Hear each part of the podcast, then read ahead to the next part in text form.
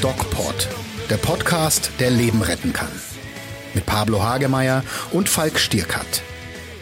Präsentiert vom Medic Center Nürnberg. Hallo und herzlich willkommen zum DocPod mit Doc Pablo.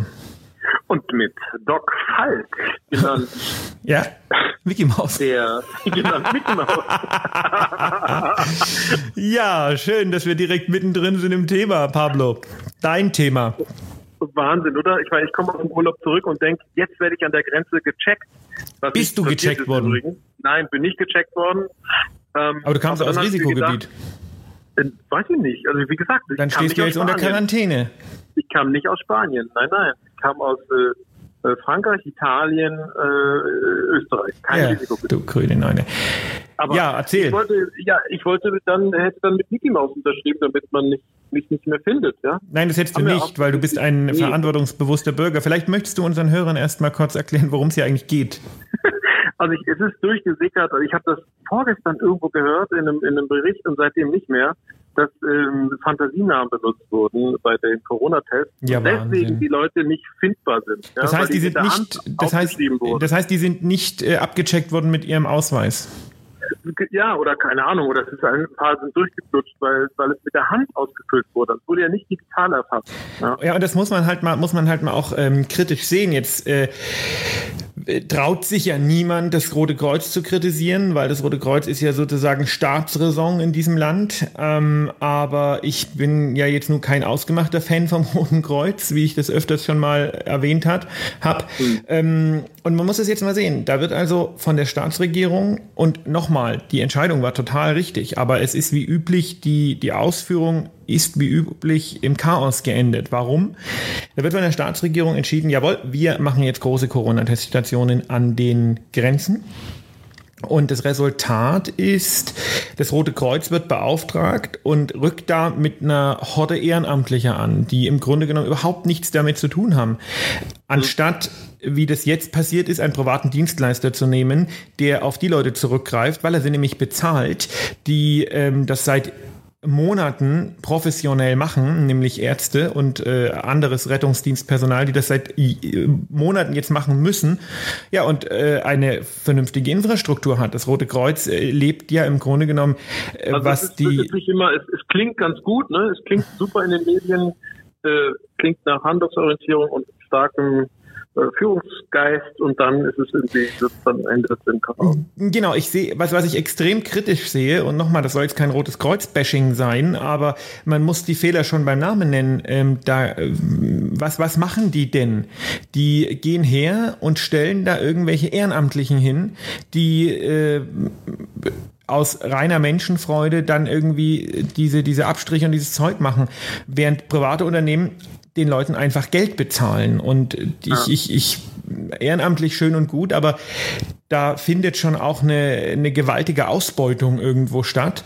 Und ähm, dass die Professionalität dann nicht so groß ist, wie man das ähm, vielleicht bei was Privaten erwarten würde, das, das ist verständlich. Und ähm, die ehrenamtlichen Hut ab, das ist super toll. Aber ich denke, da hat man wieder versucht, irgendwie Geld zu sparen, vielleicht sogar Geld zu verdienen.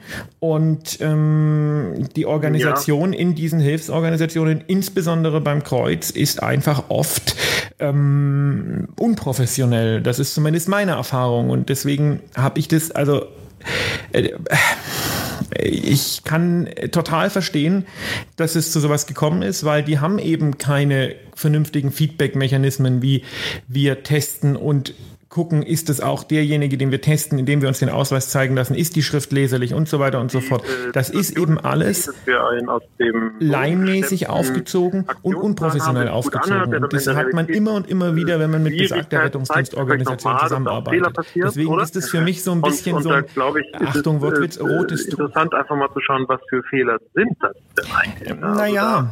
Da, haben wir ja keine so richtigen Einblicke, oder? Was da genau schief ist. Ja, und nochmal, es geht ja jetzt nicht darum, eine Organisation hier äh, zu bashen, ja, überhaupt nicht. Aber natürlich ist es nicht klug, wenn ich das von heute auf morgen hochziehen möchte, dass ich was Gemeinnütziges dafür irgendwie äh, hernehme, was äh, diese Professionalität einfach nicht hat. Es gibt in ja. Deutschland relativ viele professionelle Organisationen mittlerweile, die ähm, professionell auch Rettungsdienst und Katastrophenschutz machen und ihre Mitarbeiter im Gegensatz zu gemeinnützigen Organisationen auch bezahlen. Und die haben natürlich ganz andere Strukturen. Also ich, ich würde so weit gehen, dass ich sage, sagt, die Zeit dieser, äh, dieser Hilfsorganisationen, wie wir sie kannten, ist ein Stück weit vorbei. Weil wir merken immer, wenn die involviert sind, es klappt einfach organisatorisch nicht so gut, wie das klappen würde, wenn da Anbieter mitspielen würden, die das professionell machen. Ähm, hm, okay. Wie gesagt, ich, ich möchte nochmal sagen, das Rote Kreuz macht viele super Sachen und das muss man sehr differenziert sehen. Aber ähm, ich glaube, man hätte da von Anfang an Geld in die Hand nehmen müssen und sagen müssen, jawohl, das macht jemand, der das auch vernünftig bezahlt, der die Mitarbeiter vernünftig bezahlt und der, ja, ein Unternehmen. Hm, hm. Ja, das werden wir wahrscheinlich sehen, oder? Ich meine, wie es jetzt läuft, oder? Jetzt werden die bezahlt, oder? Du sagst, die, die, das ist jetzt ein privates Unternehmen, ein kapitalorientiertes ja. privates Unternehmen. Die werden vorher einen Preis ausgehandelt haben und äh, werden dann dementsprechend auch die Dienstleistung erbringen. Die sind digitalisiert. Die, äh, ich will nicht sagen, dass das jetzt super klappt, das weiß ich nicht, aber ich halte es für den besseren Weg. Mhm, ja. Und wie lange müssen wir mit Urlaubsrückkehrern rechnen? Also in Bayern ähm, sind wir die Letzten, nicht, glaube ich. So lange bis endlich das Urlaubsverbot kommt, das Reiseverbot. das ist ja die Frage, um die es heute auch gehen soll. Werden wir denn eigentlich, was, was, was können wir tun, um einen zweiten Lockdown zu vermeiden und wären, wäre der zweite Lockdown eigentlich überlebbar? Und ist es überhaupt sinnvoll, äh, Mallorca zu sperren? Weil ich glaube, ich glaube fast, äh, ich meine, wenn wir Ballermann zumachen, dann kommt der Ballermann zu uns, oder? Ich meine, die, die Partys steigen doch schon in Deutschland und, und auf den Bergen und in den, weiß ich, in irgendwelchen Winkeln treffen sich doch die jungen Menschen und feiern. Ich meine, das können wir doch nicht verleugnen. Oder? Ja, so schlimm das klingt jetzt auch aus ärztlicher Sicht und aus menschlicher, humanistischer Sicht, aber das Problem ist der Mensch. Wenn wir aus einer äh, aus einer Vielzahl vernunftsbegabter Lebewesen bestehen würden, die mhm. äh, sich äh, diszipliniert daran hält und die Dinge ordentlich tun würde, dann hätten wir momentan nicht solche großen Probleme. Aber mhm. das Problem ist der Mensch und das Problem ist die, der unendliche Egoismus äh, vieler leider. Um, ja. Muss man sich wahrscheinlich selber auch an die eigene Nase greifen, ja. ja. Ähm, ja, es ist ja dieser, dieser Observer, äh, Actor-Observer-Bias, den ich immer wieder gerne erzähle, dass, dass sozusagen die Ausnahmesituation für einen persönlich äh, legitim ist, aber für andere eben nicht gilt. Nicht? Erklär also, das doch mal jetzt, genau. Wenn ich jetzt also selbst der Meinung bin, ich habe jetzt sozusagen ein Recht darauf, äh, mich nicht an die Regeln zu halten, weil ich eben, keine Ahnung, 50 Jahre alt werde und eine Party feiern will, dann, dann ist das aus meiner persönlichen Sicht, äh, kann ich mir das sozusagen von meinem schlechten Gewissen und von meinem, ja, keine Ahnung, vor der Wissenschaft mir schönreden und sagen, äh, für mich ist das okay und meine Freunde sind alle clean und ich auch. Aber aus der Entfernung, also aus der Beobachterhaltung gesehen, heißt es, da ist ein 50-Jähriger, der hält sich nicht an die Regeln. Findet deine Party eigentlich ähm, statt? Eben nicht. Ich war, bin Hast total entschlossen. Nein, was heißt abgesagt? Ich habe sie nicht niemals ausgerufen. Also ich äh, das ist leider Also ich habe meine Einladung im Februar bekommen.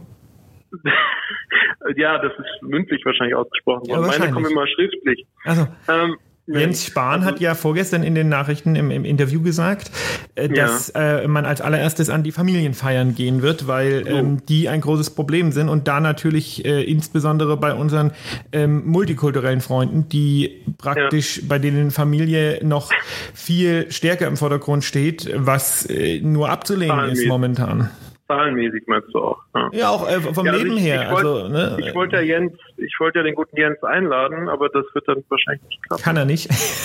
Nein, Spaß beiseite. Also äh, das ist ja auch so ein äh, Ding. Das ist ja in den Nachrichten immer wieder besprochen worden, die Frage der Kosovo-Rückkehrer. Ähm, und äh, da ja. ist ein Arzt interviewt worden, der gesagt hat, na gut, im Kosovo spielt die Familie einfach in großer Form eine große Rolle. Und das ist auch eine Sache, die ich jetzt als, als äh, rational denkender Arzt in Deutschland nicht verstehen kann. Warum muss man, obwohl man weiß, welche Gefahr man insbesondere den älteren Familienmitgliedern aussetzt, warum muss das sein? Warum muss man die Familie dann eben doch besuchen? Warum muss man sich eben doch zusammensetzen? Äh, äh, ist denn eigentlich die äh, die, die Menschheit an sich ähm, so gefühlsgesteuert und, und rational verblödet, dass man es einfach nicht ändern kann? Ich glaube, das ist äh, tatsächlich Gefühls, äh, der Gefühlsdruck ist da. Also ob das jetzt im Kosovo ist oder in, in äh, Castrop Rauxel, weil da glaube ich treffen sich die genauso hinterm, äh, hinter der Pommesbude, ja. Die und, Familie und, trifft sich hinter der Pommesbude in Castrop Rauxel, geil. Ja, genauso wie in, in, in Pristina, keine Ahnung. Ja, aber bei uns spielt es also, nicht so eine große Rolle wie in, in, in anderen wahrscheinlich, Kulturen. Genau, und, und das wird aber auch, das ist so ein bisschen das Fremde oder der Blick auf das Äußere ist natürlich schärfer als auf das eigene Innere gerichtet oft. Und dann ist es eben auch dann, äh, keine Ahnung, die leergefickten Strände auf Mallorca sind halt eben dann doch Risikogebiet plötzlich. Ja, aber Pablo, also, erklär mir das mal. Erklär mir das mal, das ist ja was, was ich immer nicht so richtig verstehe. Warum hm. ähm, äh, sind viele Menschen so gefühlsgesteuert. Wenn ich doch klar eine Rationale habe und mich nach dieser hm. Rationale ähm, verhalten sollte und muss eigentlich, ja. warum können das äh, so viele Menschen nicht? Ich würde mich da jetzt tatsächlich ausnehmen, weil ich das, äh, weil ich äh, denke, dass ich ungemein rational handle. Aber ja. wieso ist dieses, ist es leichter, ist es weniger kompliziert, ist es, äh, genau, muss ich weniger nachdenken? Ja. Äh, dieses, genau. Entschuldigung, das ist, regt mich so auf dieses höre auf dein Herzgeschwabel ist doch nichts anderes als schalt dein Hirn aus. Also Kotz. Ja, also Herz gilt ja in der Psycho, zumindest in der Psychoanalyse ist es sozusagen der moderierende Anteil. Der, der Bauchgefühl ist dieses irrationale Ding, was du meinst. Ne? Ach, furchtbar. Also wir bestehen eben aus großen Anteilen, die emotional sind und die, die oft auch ihr eigenes Leben haben. Und das, das ist halt so. Und das hilft trägt dazu bei, Vernunft auszuschalten und Dinge zu verleugnen. Jetzt, ähm, muss man, jetzt muss man aber sagen, dass äh, die, der, der Erfolg einer Spezies immer nur dann gegeben ist, langfristig, wenn äh, die Individuen der Spezies in der Lage sind, das eigene Wohl unter das der Gesellschaft zu stecken.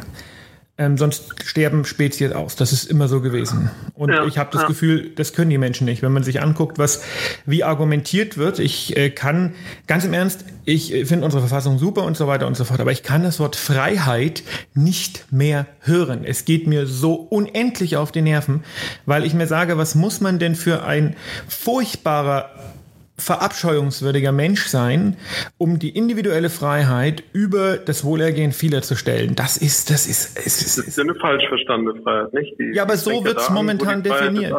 Beginnt, ja. Ich finde ja den, den, den Kabarettisten Schröder, den du ja auch neu oh, entdeckt hast, love für dich, ne? Also die Meinungsfreiheit bedeutet auch die Meinung der Vernunft äh, zuzulassen. Aber Vernunft ist ja keine super, Meinung. Super, ja, ja ja, aber zumindest ihn reden zu lassen und die Position gelten zu lassen, fand ich ja einen schlauen Move. Nicht? Und äh, aber trotzdem schreien sie es weiter, die Brüller und die Verleugner. Also, wie kriegen wir die Emotionalität aus den Menschen raus, Pablo? Ja, das ist die große Frage. Wir kriegen sie nicht raus. Wir sind emotionale Wesen. Wir können sie steuern, ähm, abmildern, äh, kanalisieren, wie es so schön heißt, also an Orten stattfinden lassen, äh, wo sie, wo sie, wo es erlaubt ist, neue Formen finden der Emotionalität. Ähm, wir können ja Ballermann nicht verbieten, sonst Ballermann kommt zu uns. Das ich bin ja auch ein Ballermann-Fan, aber wir müssen halt jetzt mal ein paar Jahre äh, ohne. Naja, das wird halt nicht klappen. Die, die werden, wie gesagt, in Castro Brauxel mit der Pommesbude werden sie ihre Partys feiern und halten. Und deshalb müssen wir neue Wege finden, neue Formen der Emotionalität. Und ich bin da auch ratlos und, und kreativ äh, interessiert. Vielleicht muss man irgendwelche Formen von, von, von Party finden unter Quarantänebedingungen, ähm, keine Ahnung, die, die dann äh, zum Erfolg führen, also die, die Emotionalität zulassen. Dann stellt sich doch die Frage letzten Endes ganz klar, äh, können wir mit den Parametern, die wir Menschen nun mal so mitbekommen haben, sprich Rationalität und so weiter und so fort, überhaupt diese Krise über, äh, äh ja. Ja, nicht Fall. Rationalität, Emotionalität, überhaupt diese ja, Krise beides. überstehen oder ist die oder ist ja. äh, äh, zeigt uns das jetzt eigentlich die äh, äh, die Schwäche des Menschen, wo man sagt, okay, äh, das äh, ist einfach, äh, ähm, wir sind für solche Krisen nicht gemacht, weil wir eben nicht rational handeln können, sondern emotional handeln und das ist unser Untergang. Also ich glaube, dass es sich gesellschaftlich so abbilden wird wie in einer Dystopie. Also es wird Bereiche geben der Gesellschaft, die sind äh, quasi äh, völlig erratisch und, und die, die stecken sich auch an und da werden auch die Fallzahlen hoch sein.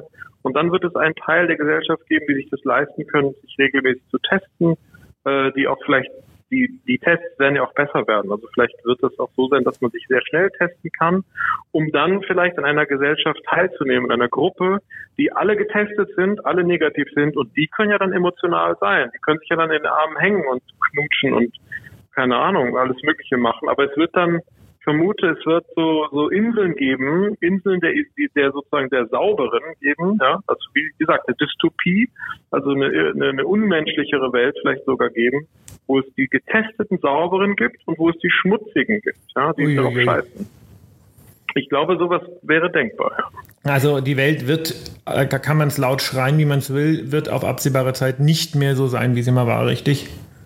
Wenn das Virus weiter da ist und wenn wir es nicht äh, genau kleiner kriegen und wenn die Testungen, ja, wenn, ja, wie gesagt, wenn das alles ein bisschen tief läuft, ja. Mit diesen nachdenklichen Gedanken schicken wir euch in die Woche. Wie seht ihr das? Kommentiert das bei uns äh, auf den sozialen Medien. Ähm, was sagt ihr? Ist Emotionalität eine gute Sache oder ähm, ist das genau das, was uns Riesenprobleme macht? Wir sind gespannt und ähm, sagen, bleibt gesund. Und wie immer, gebt achtsam mit euch um. Mehr bei uns im Netz auf nordbayern.de.